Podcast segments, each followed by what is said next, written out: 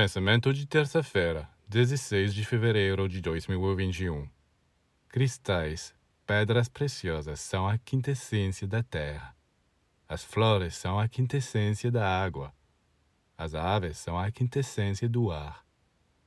Os iniciados, que representam a divindade na terra, são a quintessência do fogo. E, finalmente, além do fogo, a quintessência do éter, ou seja, a quintessência dessas quintessências. É todo o mundo angélico até Deus, toda a escada de seres que sobem e descem entre a terra e o trono de Deus, e que Jacó contemplou.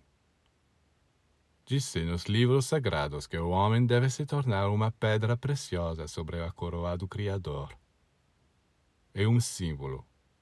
A pedra preciosa é anexa à terra e se alimenta da terra. As flores não podem viver sem água. As aves vivem no ar e os homens morrem se não entrarem em contato com o fogo. O fogo é o alimento dos iniciados. Quando Zoroastro perguntou ao deus Ahura Mazda como o primeiro homem se alimentou, Ahura Mazda respondeu: Ele comeu fogo e bebeu luz.